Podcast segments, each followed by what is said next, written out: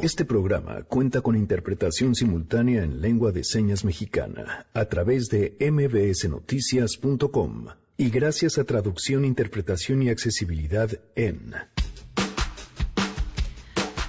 En agosto les presentamos la otra cara del feminicidio, el testimonio justamente de un victimario ahora preso. Hoy les tenemos otra historia. Le dañé la vida a mi hija, rotundamente. ¿Por qué? Porque pues no está su mamá, que es una parte fundamental en su proceso, más porque pues tiene seis años. Además, qué triste fue decirle adiós. Ayer se llevó a cabo la emotiva despedida de José José. Platicaremos sobre este tema con Sergio Almazán. Me dio una gran alegría, una gran emoción. Nos repartieron como si fuera un pan, pero bueno, lo importante es que está aquí en México con los mexicanos donde debía estar. Un pan. Arrancamos a todo terreno.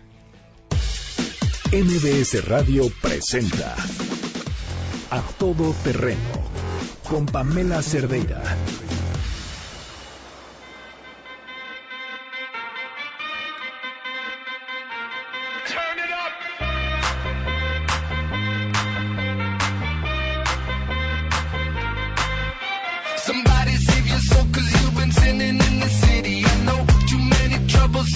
Ay, qué bien suena el jueves, Janine.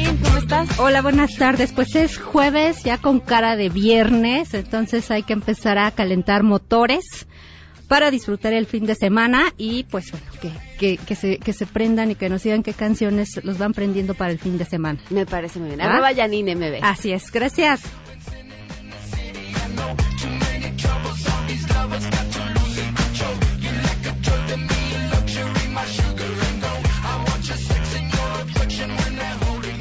Bienvenidos a Todo Terreno, gracias por acompañarnos en este jueves 10 de octubre del 2019. Soy Pamela Cerdeira, el teléfono en cabina 5166125, el número de WhatsApp 5533329585, a todoterreno arroba mbs.com y en Twitter, Facebook e Instagram me encuentran como Pam Cerdeira y nos acompaña ya vía telefónica Sergio Almazán. Sergio, ¿cómo estás? Qué gusto poder escucharte. Qué gusto saludarte, mi querida Pamela. Escribiste un texto bellísimo sobre mm, José José, sobre lo que representó para toda una época, para mm, lo que representó para la forma de amar de los hombres, eh, la forma de expresarse. Cuéntanos, Sergio, y por supuesto tu conclusión sobre todo este uh, más dramático espectáculo de su muerte. Eh, este, ojalá hubiera sido dramático, porque entonces estaríamos cumpliendo el principio de su mote, que era un príncipe, ¿no? Solo los príncipes, como los reyes, eh, como los dioses, vivían dramas. Este, los plebeyos vivimos melodramas. y lo que fuimos nosotros testigos y además partícipes, porque si tú me dices que no te enteraste de lo que pasó eh, en ese este gatito, ¿dónde está José José? Sí, claro. Eh, entonces, ¿por qué no vives en ese planeta? Si, si no odié a No. Sarita por algunos minutos. Claro, ¿no? O sea, nos obligaron a ser partícipes de algo que resulta hasta obsceno. Este, eh, cuando me presentaste decías ese bellísimo texto, yo no sé si la familia Sosa diga lo mismo. Este, no es que sea yo grosero con eh, este, José José, lo que pasa es que me resulta muy interesante el fenómeno de José José porque concluye una forma de discurso amoroso que era al límite que era de Reyes. O sea, pienso en la música vernácula, ¿eh?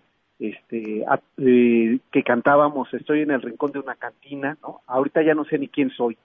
Y de ahí pasamos, este, pero lo dudo, ¿no? Es decir, que empezamos a sufrir a incómodas mensualidades. Eh, nos hicimos eh, amantes eh, por semana. ¿no? Y cambiamos el tequila por la peor bebida que han inventado, que es la Cuba Libre, ¿no? Porque deja una resaca espantosa, porque nada más te amuela el hígado y no te cura el mal de amores, eh, este, y entonces esas cosas que parecen muy sencillas, eh, Pamela, son de una sociología emocional eh, terrible del, de lo que se llama ser eh, amante urbano, eh, y es decir, eh, sufrir de a poquito y todo el tiempo. Este, ¿Quién no ha asistido a una fiesta que ya sabes que viene el final de la fiesta cuando empiezan las confesiones en grupo? Y de fondo José José. yo no sé si eh, a ti te tocó vivir eso, pero a mí muchísimas veces decía, uy, ya es hora de irnos, ¿no? Y empiezan con el disco Secretos y, a contarse sus secretos, ¿no? Para el lunes llegar eh, en el mero síndrome Godínez a volver a vivir bien la semana, que al fin nos queda el viernes para sufrir con las baladas, que eso es lo que significa balada. Eh, balada es contar la épica, no límite, sino la que siempre tiene salvación. Y entonces la, la canción vernácula que era trágica, la cambiamos por la balada que es melodramática, de donde surge toda la telenovela y todo lo que vimos en este periplo de estos dos eh, jóvenes eh, huérfanos buscando los restos de su padre. ¿No te parece eso tristísimo? Pues me parece digno de, ¿no? O sea, sí. Consecuente, no es digno, ¿eh? Porque todo lo de José José nada es digno, ¿eh? bueno, ok, fue la palabra equivocada. Pues sí, pues eh, sí, o sea, no podíamos esperar menos que un final así, ¿estás de acuerdo? Eh, sí, es verdad. Ah, no sé, yo creo que eh, todavía, no vemos lo que viene menos. ¿eh?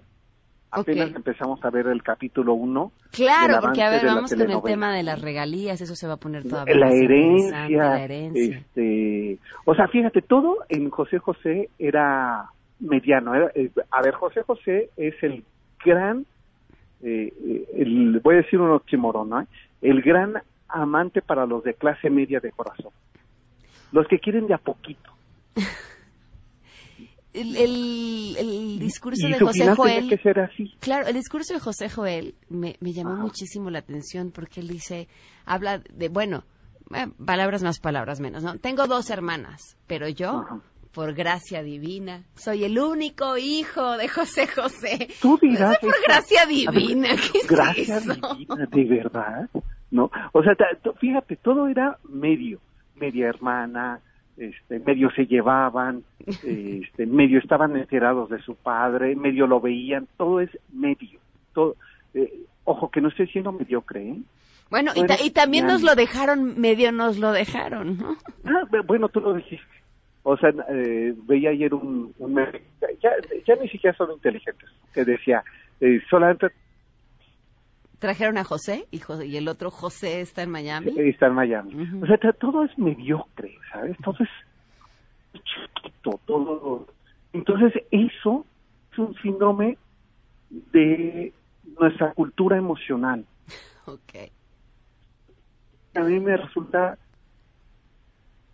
Ay, Sergio, se nos está cortando la llamada. Vamos a ver si podemos resolverlo para que termine de platicarnos su opinión sobre todo esto, lo que representa. Bueno, a ver, sin duda además un artista magnífico, ¿eh? independientemente de nuestra mediocridad emocional, un, artista indiscutible. Ahora sí te escuchamos, Sergio. A ver, sí, yo estoy de acuerdo contigo. Yo no discuto la voz que me parece las mejores voces que tiene eh, Hispanoamérica. ¿eh? Incluso el discurso musical o sea, la orquestación, la, el fondo de sus letras, musicalmente, están muy bien elaboradas a la altura de los croner estadounidenses como Frank Sinatra, ¿eh? Okay. O sea, eso lo admiro, lo, como diría él, pido un aplauso para eso. Lo otro, que fue haber hecho él la banalización de su personaje, es decir, eh, sabíamos todo de José José y alguien me dijo, es que era como nuestro amigo, a ver, no era tu amigo, era tu artista. Ni siquiera seguro sabe tu nombre. Pero el tema es que el artista, el personaje y la persona se comieron. El, fenómeno cultural que representa, yo ayer veía a la gente que, que se había, bueno, que se fue a la basílica, la gente que estaba en, yo Bellas, estuve Artes, en Bellas Artes, el recorrido, eh, traían, bueno, pues tú, tú, lo puedes expresar. Yo decía, bueno, ¿esta gente a qué se dedica? Que puede a mediodía salirse y dedicarse el día entero de un día laboral este a, perseguir los restos de José José. Eh, ¿Quieres que te, que te conteste lo que yo vi? Sí, sí, sí, claro. Son los vendedores ambulantes del centro histórico. Ok. O sea, te lo digo así, ¿eh? yo llegué a las nueve de la mañana, no por eso, ¿eh? O sea, yo eh, tenía otra actividad en el centro histórico, a las diez de la mañana.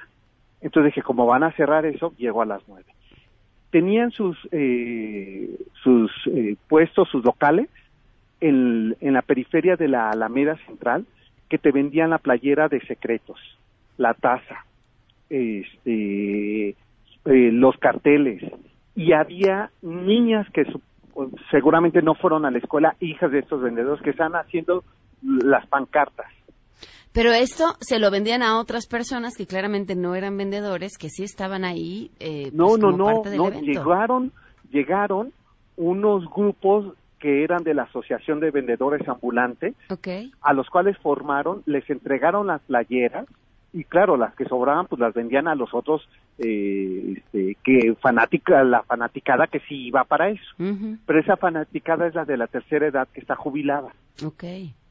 El, el Godine pues eh, tuvo que ahorrar el periplo mm, de José, y digo nada más José, eh, porque tenía que estar en su oficina. Claro.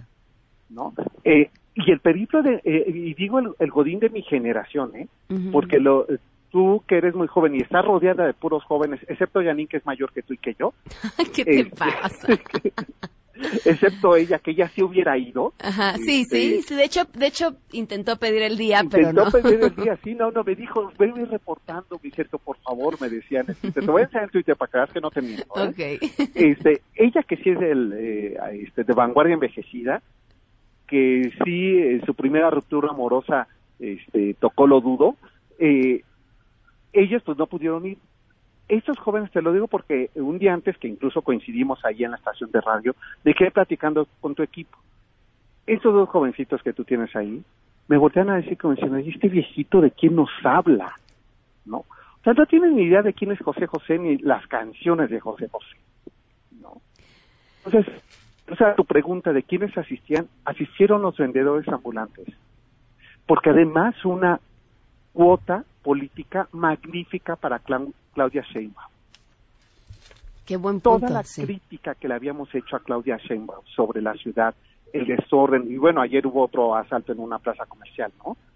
Todo eso se quedó chiquito al lado de la protección que brindó para que todos los amantes, todos los fans de José José pudiéramos estar en Bellas Artes en una valla digna de un príncipe plebeyo.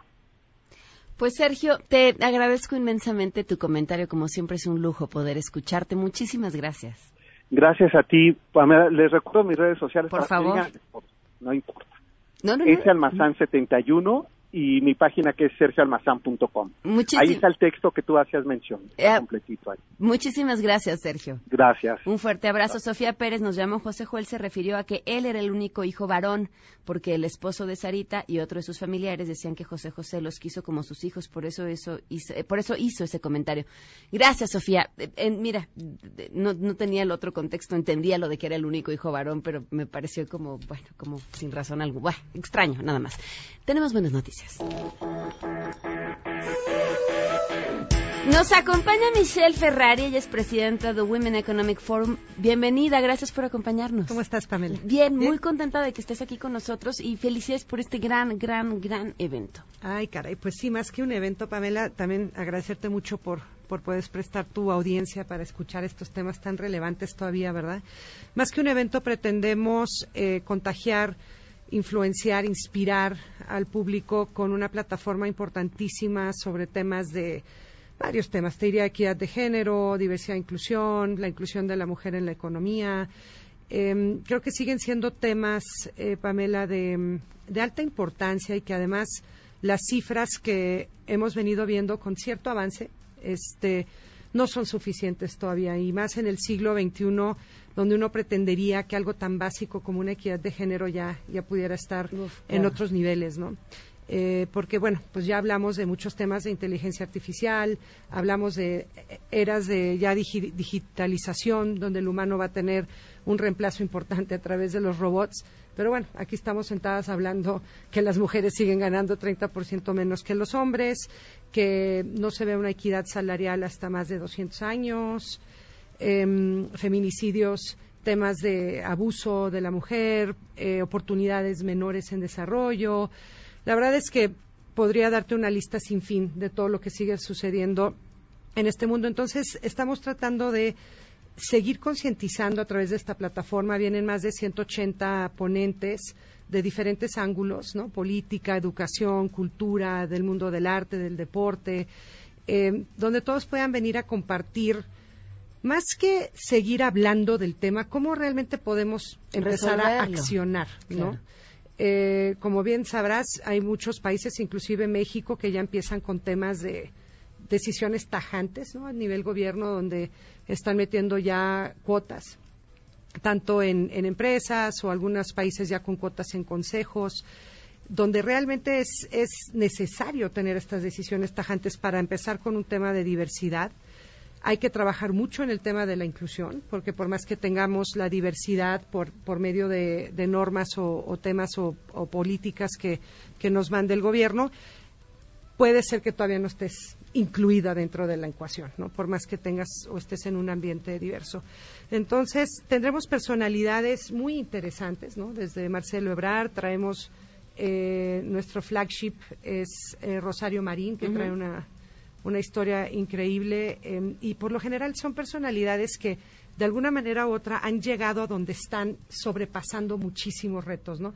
No estamos hablando de el empresario o la empresaria que ya lo tiene todo logrado o que haya heredado o que haya tenido otro tipo de oportunidades en la vida. Estamos hablando de gente de, mm, pues de la vida real que se construyó. Eh, viene una Yalitza también a recoger su premio, vienen empresarias, emprendedoras, gente del mundo corporativo y pues estamos tratando justamente de armar este, esta conexión eh, humana a través de que las personas que atiendan también puedan tener un cierto terreno de networking Em, y compartir. ¿Qué se necesita para ir? Pues mira, estamos eh, promoviendo los boletos dentro de nuestra página eh, www.wefmexico.com. Eh, también te queremos regalar cinco boletos, ah, cinco boletos dobles para que atienda tu audiencia.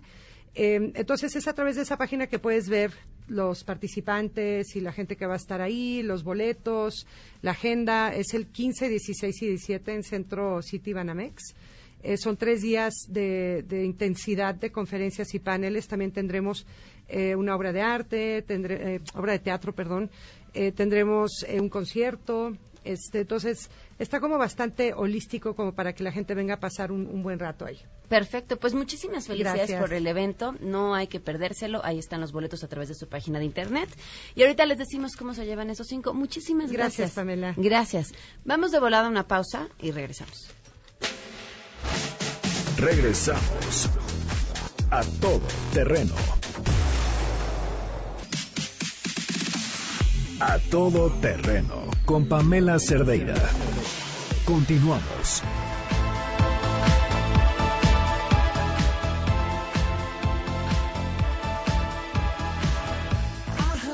Seguramente ustedes están cansados ya de tomar siempre lo mismo, de escuchar los mismos cuentos, les ofrecen algo de rico y delicioso, pero en realidad pues no sale de ser simplemente lo mismo. Por eso en Cooperativa Pascual saben que ustedes son alguien a quien les gusta probar cosas nuevas y que siempre están buscando cómo cambiar su día con algo rico y novedoso. Y les tienen una gran noticia. El nuevo Boeing uva arándano. ¡Ay, qué rico! ¡Qué rica mezcla! Están seguros de que no solamente cambiará su día, también va a cambiar su historia con las bebidas que siempre han probado. El nuevo Boeing uva arándano, único porque les ofrece el mejor balance de sabor, es súper refrescante y delicioso. No es cuento, pruébenlo. Boeing uva arándano, delicioso cuando lo prueben, de verdad no lo van a cambiar por nada. Y esta nueva historia tiene un final súper refrescante y diferente. Por eso, si ya están aburridos y quieren darle una vuelta a la historia, pues no esperen más. Por cierto, el día de ayer fue el concierto de la Fundación MBS que justamente Cooperativa Pascual hizo posible. Qué buen concierto con Edith Márquez. Eh, como siempre, un trabajo hermoso por parte de la Fundación MBS. En otros temas, hace poco les presentábamos el otro lado del feminicidio, esta mm, serie de entrevistas que llevé a cabo con personas condenadas por feminicidio en el em, penal en el Estado de México. Esta es otra de esas historias que nos permite ver o tratar de entender un problema desde su origen.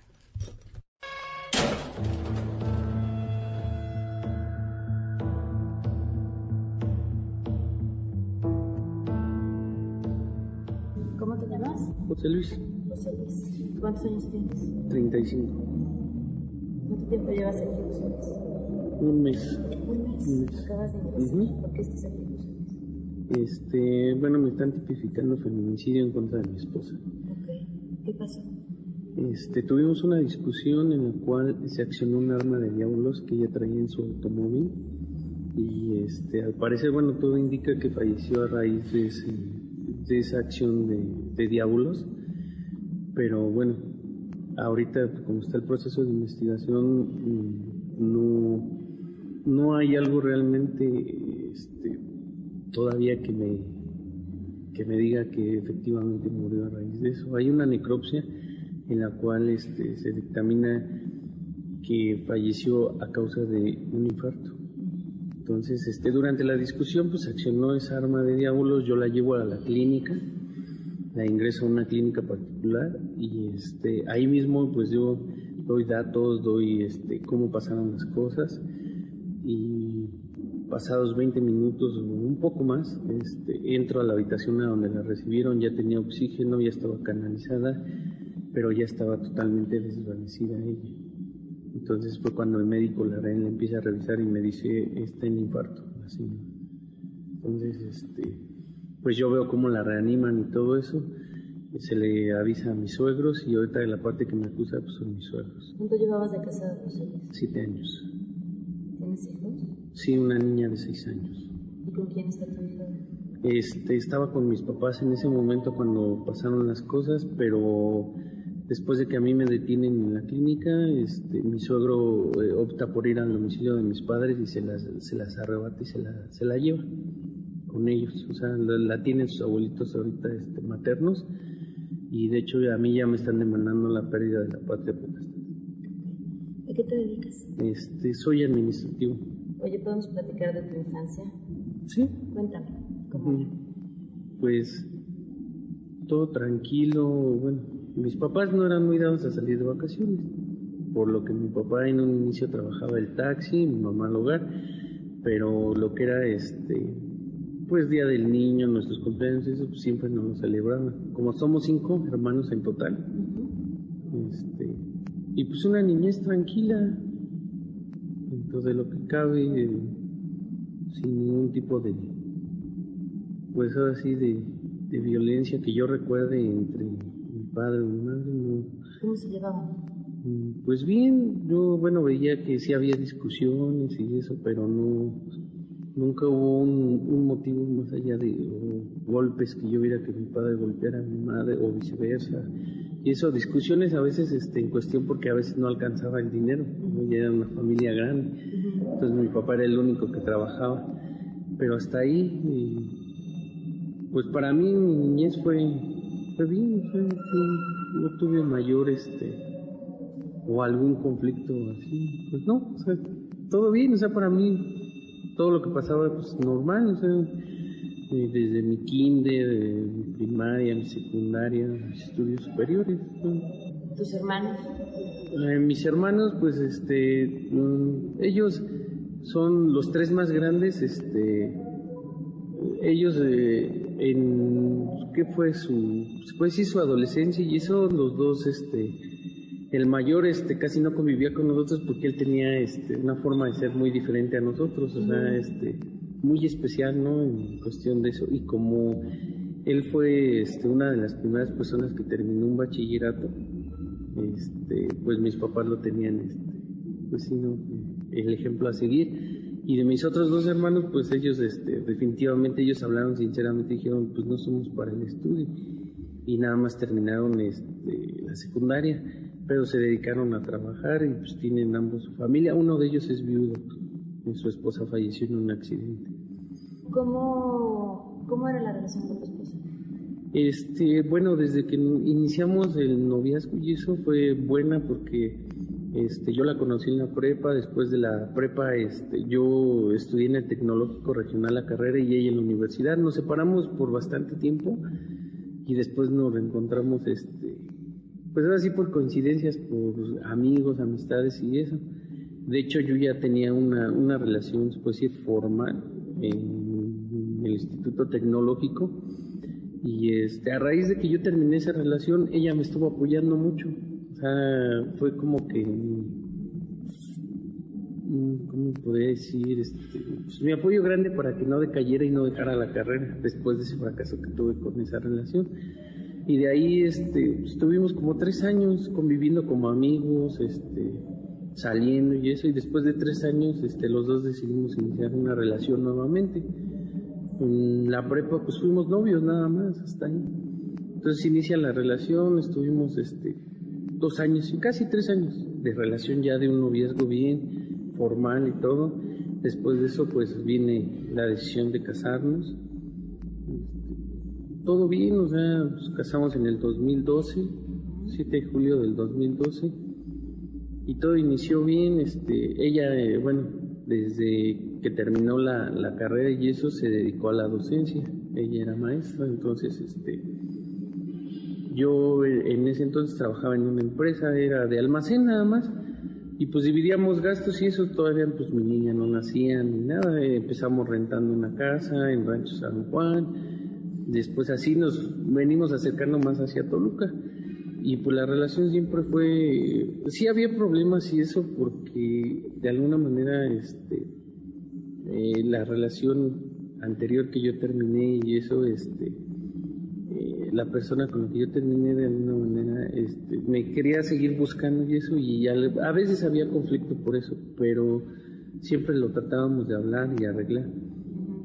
Nunca hubo una una situación este pues que fuera más allá de, un enojo, una discusión normal, eh, una agresión o golpes y eso yo hacia ella o ella hacia mí, pues no la hubo en su momento. Y la relación estaba bien, o sea, estaba todo bien. Aquí este lo que vino a detonar fue el, en el 2018, no 17, 4 de mayo del 2017, tuvimos una discusión muy fuerte a donde si hubo insultos, hubo agresiones, eh, yo hacia ella, ella hacia mí, este, e-, esa ocasión, este, decidimos separarnos. ¿Qué ella, pasó que, que, ah, que, detonó eso? Este, tuvimos ahí este, un conflicto por cuestiones de dinero. Este, yo ya tenía, bueno, yo ya trabajaba en CIEM, ella siendo maestra, y tuvimos ahí este, pues eh, tuvimos una reunión familiar en donde se gastó, en donde pues yo le di la confianza a ella de entregarle el dinero para que ella lo administrara y ya. Entonces ya cuando se hicieron cuentas pues ya no había, este, el dinero se acabó. Eso fue la, la, la molestia que originó esa discusión. Entonces este, ella en, su momento, este, cuando inició la discusión, me dice, me voy con mis papás, voy a conseguir el dinero para que no estés molestando y eso. Y le digo, pues es que no se trata de eso. Y sí, se va con sus papás, se lleva a mi hija, yo regreso a nuestra casa y ya cuando ella regresa llega y pues empieza la discusión, me, avienta el dinero, yo lo tomo pues de cierta manera pues mal, ¿no? O sea, como una ofensa hacia mí, viene la discusión, vienen los empujones, los jalones, este, me avienta un vaso de cristal con agua, es, todo esto pasó dentro de mi domicilio estando mi hija presente, entonces este... Eh, yo opto por hablarle a mis papás para que me apoyaran en la situación de que pues, no fuera a llegar a más la, la, discusión, ¿no? Entonces mis papás en el momento que llegan a mi domicilio pues se dan cuenta cómo estaba la situación de que ya había habido golpes, inclusive este eh, yo en, en el forcejeo y en eso caigo encima de ella, ella me desgarra la ropa, y al momento que ella cae, ella se pega, o sea, se pega en, el suelo, yo caigo encima de ella, no tenemos, bueno, las mismas fuerzas y eso, entonces, este, eh, sangra de la nariz y este, mi papá al momento que llega y mi mamá pues se dan cuenta de esa situación, interviene, entonces ella lo que hace es este, irse, toma las llaves de su auto, se va, se queda la niña y, se va y yo de ahí pues hasta el otro día fue cuando me enteré que ya había ido a mi casa porque pues yo me quedé en la casa de mis papás hasta ver qué es lo que pasaba con la niña. Entonces ella este, al siguiente día ya fue con su mamá pero ya había ido a sacar todas sus cosas de, de la casa en la que vivíamos. Mi hija no se quiso ir, yo desconocía que en ese momento ella había ido a levantar, este, me parece que es una defensoría de la mujer, no, no sé muy bien, pero ya ahorita con todo este proceso que llevo, este, eh, mis suegros están aportando esa carpeta que ella abrió, este, por lesiones en ese año, en el 2017. Entonces ya yo ya tuve oportunidad de leerla en la cual este pues a ella la valora un médico legista y pues le ahí pone bueno que no corre peligro su vida por el tipo de lesiones de grado 1 y que son este consecuencia de fricciones, jalones y todo eso. Entonces este eh, ahí decidimos separarnos y iniciamos una este voluntariamente nos presentamos al juzgado civil que está aquí por el PRI para ver la convivencia de la niña y una pensión. Entonces nos separamos por un año y ella estaba al pendiente, siempre estuvo al pendiente de todo lo que hacía. Se generaron muchos problemas durante ese año en mi trabajo porque con mis compañeros de trabajo ella les enviaba un mensaje para preguntarle con quién salía yo o si me iba con, pues sí, con alguna compañera del trabajo o ya tenía alguna otra relación y ahí surgió un malentendido con una de mis compañeras. Este, ella me decía que, que ella, eh, que yo ya tenía una relación desde mucho antes con ella y que ahora yo salía con ella. Y cosa que pues nunca pasó así. Eh, con esta persona llegué a salir dos o tres veces solos y eso por reuniones que íbamos juntos. Pero ya de ahí fue este, nunca salí en plan de querer conocer a esta persona y eso. Entonces ella lo, este, lo tomó, la persona que le informó, pues le, le dijo que, yo ya sostenía una relación con ella. Entonces, este, varias veces me fue a buscar al, yo seguí viviendo donde era el domicilio conyugal y eso. Y varias veces fue sin que les dijera a sus papás. Sus papás ya no estaban de acuerdo en que regresara conmigo por la situación de violencia que hubo en ese momento. Vamos a dejar aquí la entrevista por cuestiones de tiempo. Eh, lo que falta se las vamos a compartir a través de, para que la puedan escuchar ya. Eh, igual encontramos en la semana, bueno, mañana mm, vemos si hay espacio para transmitirla, pero les vamos a compartir, ya me ven así en la producción con cara de estás loca. Eh, les vamos a compartir el resto de la entrevista para que lo puedan escuchar, pero para simplificarles esta historia, esta parte en donde la terminamos ahorita es un punto clave. Él narra un episodio de violencia y cómo ella regresa aún en contra de su familia con él tras ese episodio de violencia. Y la historia termina con ella muerta por un disparo.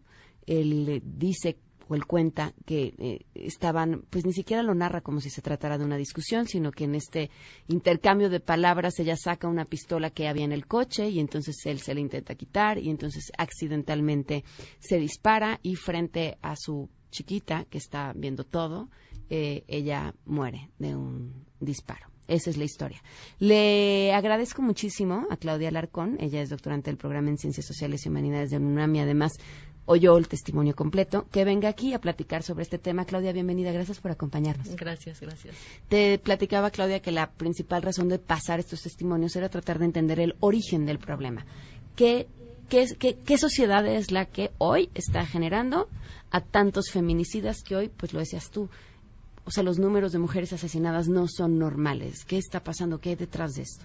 Ok, pues muchas gracias. Está nada más una acotación. estoy estudiando en la UAM. Ay, de la, UAM, discúlpame. No, y yo tengo dislexia. No, no, no. Bien escrito, no, no, no, no, para nada. Este, bueno, pues eh, primero que nada yo quisiera poner como sobre la mesa el tema de que el, el, el carácter sensible que tiene un tema como el feminicidio. Eh, no es fácil, eh, abordarlo y menos aún emitir como no eh, opiniones o juicios o resoluciones a las que uno puede llegar desde una visión muy eh, analítica o científica del fenómeno porque toca fibras muy sensibles de la sociedad y del tiempo que vivimos.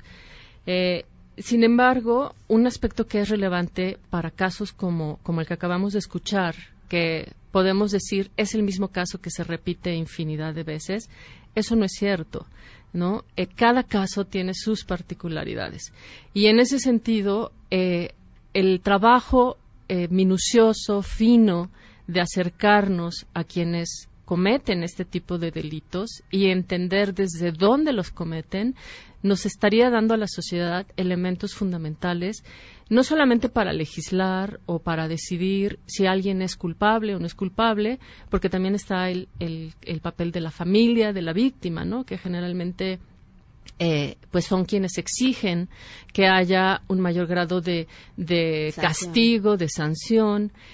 Pero todo esto tiene una repercusión social mucho mayor. ¿no? En el caso, por ejemplo, que acabamos de, de escuchar, eh, hay una niña, ¿no? Hay, descendencia. Generalmente, eh, cuando se cometen este tipo de, actos entre parejas que ya establecen una vida familiar, pues hay, hay descendencia.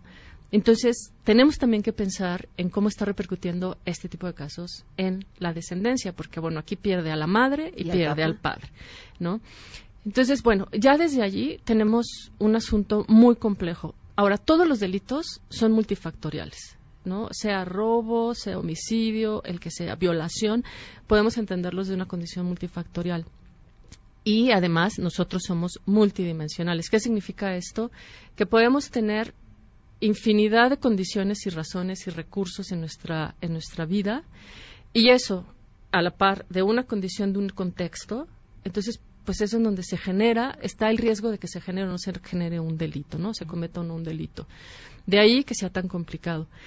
Por otro lado, em, todos nosotros, desde que nacemos, eh, empezamos generando o estamos construyéndonos a partir de elementos que nos generan una estructura cognitiva. ¿Qué quiere decir una estructura cognitiva? Que definimos cómo entendemos el mundo, cómo nos relacionamos con el mundo, eh, cómo nos damos al mundo y cómo recibimos todo lo que viene eh, de, nuestro, de nuestro entorno. Y allí, por ejemplo, un papel fundamental es el tema de las emociones, que desde mi investigación es en lo que yo me he centrado, ¿no? Eh, ¿Por qué? Porque si nosotros vemos un delito desde una visión jurídica, legal, vamos a ver una cosa. Si lo vemos desde una perspectiva psicológica, vamos a ver otra cosa. Si lo vemos desde la visión de la, de la familia de la víctima, vemos otra, cosa. Si lo vemos como hombre, vamos a ver otra cosa. O sea, es decir, esta, esta condición, eh, digamos, de multiperspectivas que ¿Cómo lo ves todo? ¿O cómo ves lo, qué es lo importante? Porque, a ver, ¿qué, desde dónde nos ayuda a verlo para resolverlo, para evitar que siga sucediendo? Ok, yo creo que lo, lo primero sería aceptar la magnitud del problema y la complejidad. Así, eh, y eso lo dicen las cifras, ¿no? O sea, eh, no nadie podría negar que es un problema. Estamos hablando que, según la organización, eh, la Oficina de Crímenes y Drogas de la, de la ONU, más o menos reporta 50.000 casos de mujeres asesinadas al año en todo el mundo. De esos 50.000, 8.000 es en el continente americano. Y de esas, de esas 8.000 estamos hablando que son casi 3.000 solo en México, ¿no? Ir a una pausa y seguimos platicando. Regresamos a todo terreno. A todo terreno con Pamela Cerdeira. Continuamos. Seguimos platicando con Claudia Alarcón. Eh, la plática en el corte se puso también buenísima. Claudia, eh, hay, para tratar de ser lo más prácticas posible sobre este tema, eh, hablabas de la importancia de las emociones y me decías en el corte, cuando tú tienes o te mueves en un entorno de mayores emociones negativas, es muy fácil que en cualquier momento te desbordes. ¿Qué dato? Sí, bueno, aquí el asunto es que nosotros vamos construyendo una estructura emocional eh, desde este eh, criterio de todo lo que nosotros generamos como una estructura cognitiva, que puede ser la escuela, la manera en que nos relacionamos con los padres, con los amigos. Y, y, en todas esas interacciones, el componente emocional es uno determinante, entre otros, claramente. Pero ¿qué pasa cuando tengo limitaciones de una red de apoyo que me permita tener un equilibrio eh, en mi manejo emocional? ¿no? Eh, o cuando yo estoy familiarizada con un entorno en donde lo normal, y lo normal se vuelve casi una condición moral, en este caso, bueno, no casi, se vuelve, eh, es que a alguien que, haya armas, ¿no? Que mi padre le pegue a mi madre y que mi madre no diga nada. Que eh, se hable de homicidio libremente, sin ninguna restricción moral ni emocional. Entonces, allí eso empieza a generar una cierta carga emocional, o sea, hay emociones que son de carga muy negativa, ¿no? Como puede ser el odio, la ira, que también pueden ser funcionales, ¿no? Evolutivamente también eso nos ha dado otros, otros beneficios o ciertos beneficios. Pero cuando eso se vuelve la constante y, no hay emociones positivas que generen ese equilibrio, pues entonces llegamos a un momento en el que, en un momento de descontrol, podemos cometer un, eh, acto como el, como el del testimonio, ¿no? No lo justifica, ¿no? Eso, eso es importante. Entenderlo no lo justifica, pero sí es importante que lo entendamos para que podamos identificar como sociedad qué estamos, qué tipo de interacciones sociales estamos generando, eh, qué tipo de, eh, de emociones estamos generando colectivamente eh, porque también está la emoción de, de, la sociedad, ¿no? El tema de, pues yo tengo miedo de que en cualquier momento me pase algo, entonces quiero que todo el mundo esté en la cárcel porque es la única manera de resolver el problema. Eso lo agrava, ¿no? Porque además ese es otro tema tremendo, ¿no? ¿Qué pasa con las emociones de alguien en prisión? Eh, que es concretamente lo que yo me estoy concentrando en mi investigación. ¿Cómo vive emocionalmente alguien en la prisión, cómo vive su experiencia del delito, cómo vive su experiencia de la culpa, cómo vive su experiencia del abandono de las familias, en el caso particularmente de las mujeres, eh, cómo vive su experiencia de no tener un proyecto de vida. Si nosotros, si nosotros le dedicáramos un minuto a pensar esa experiencia, seguramente podríamos reinterpretar nuestra propia este, perspectiva del fenómeno, ¿no? ¿Qué hacemos? Bueno, pues es una pregunta muy complicada de responder porque, porque yo hablo desde una experiencia, eh, ¿no? Desde mi perspectiva y así como esta gente, pues también se. Yo creo que lo más importante es que tenemos que bajar la guardia socialmente, o sea, tener como un poco menos de, de elementos agresivos o de disposición agresiva ante ante, el interpretar cómo estamos cómo estamos comportándonos de manera constante no eh, ahorita te comentaba el asunto por ejemplo de, esta chica muy jovencita que es un dato que para mí ha sido eh, fundamental en mi, investigación una chica que acaba delinquiendo niña de la calle y acaba en el reclusorio y después de salir dice alguien le pregunta en un evento público le dice bueno y tú qué ¿Tú qué, nos pides a la sociedad que hagamos para que haya menos niños delincuentes? Y responde ella, pues que nos traten con dignidad, ¿no? Es, es algo tan aparentemente elemental, básico, pero eso es lo que necesitamos todos, ¿no? Pensar en el otro, nos lo dijeron la semana pasada, tratar con dignidad, voltearnos a ver. Voltearnos a ver. Claudia, te vamos a pedir que regreses. Ay, yo encantada. Muchísimas gracias. por habernos acompañado. Muchas gracias, Pamela. Vamos a una pausa. Regresamos a todo terreno. A todo terreno con Pamela Cerdeira. Continuamos. A ver, ¿cuántos vicios tienen a la hora de leer? ¿Son de los que leen y de repente, ay, ya no me acuerdo en qué iba y se regresan tres páginas?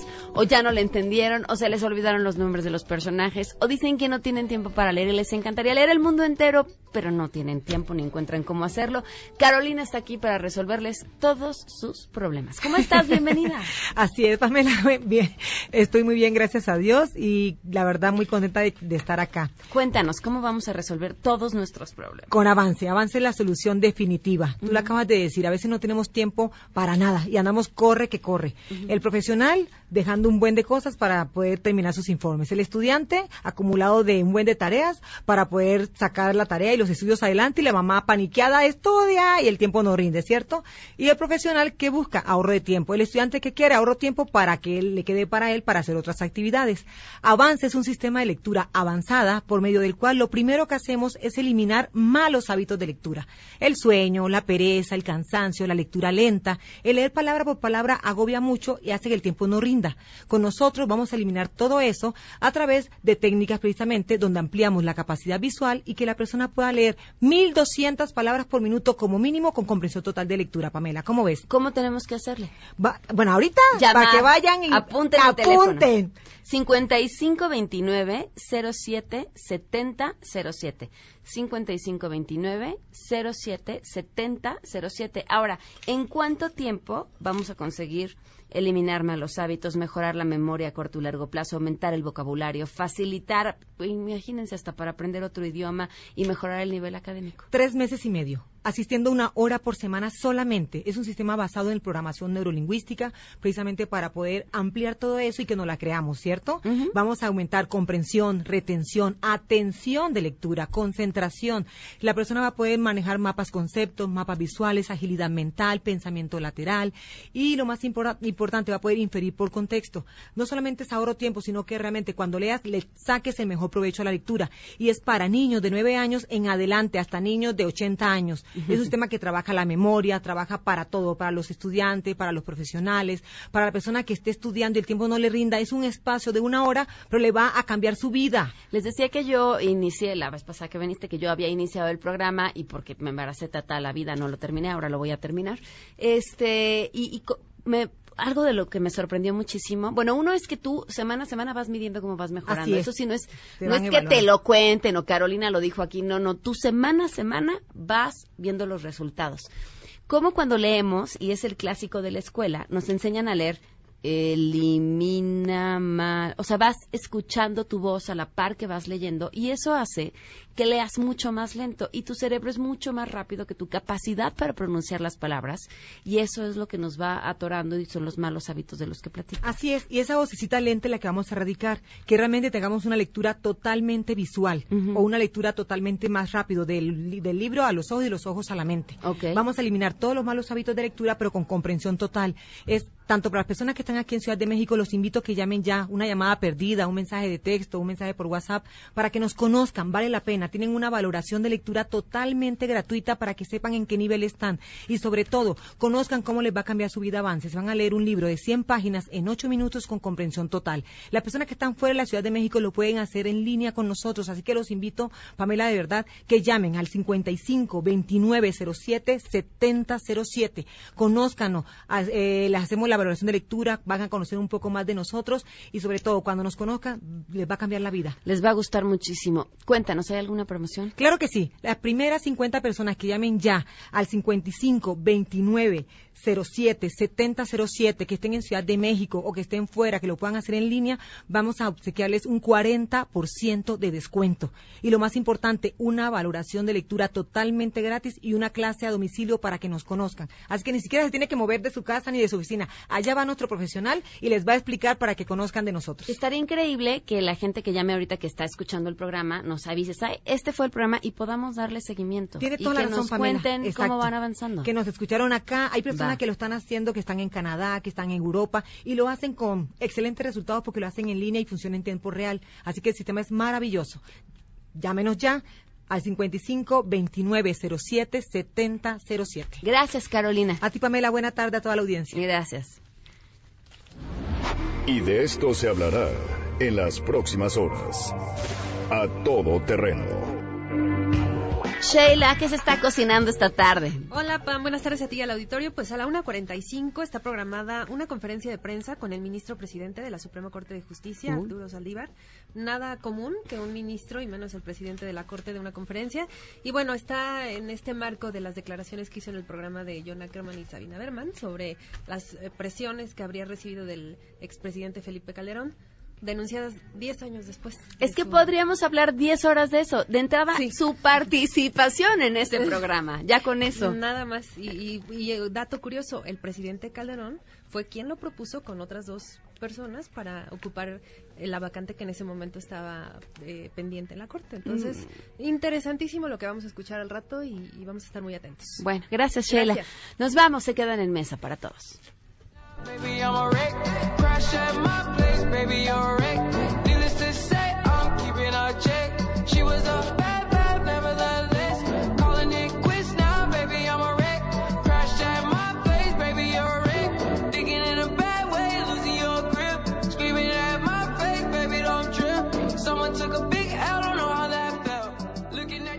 MBS Radio presentó A Todo Terreno con Pamela Cerdeira, donde la noticia eres tú.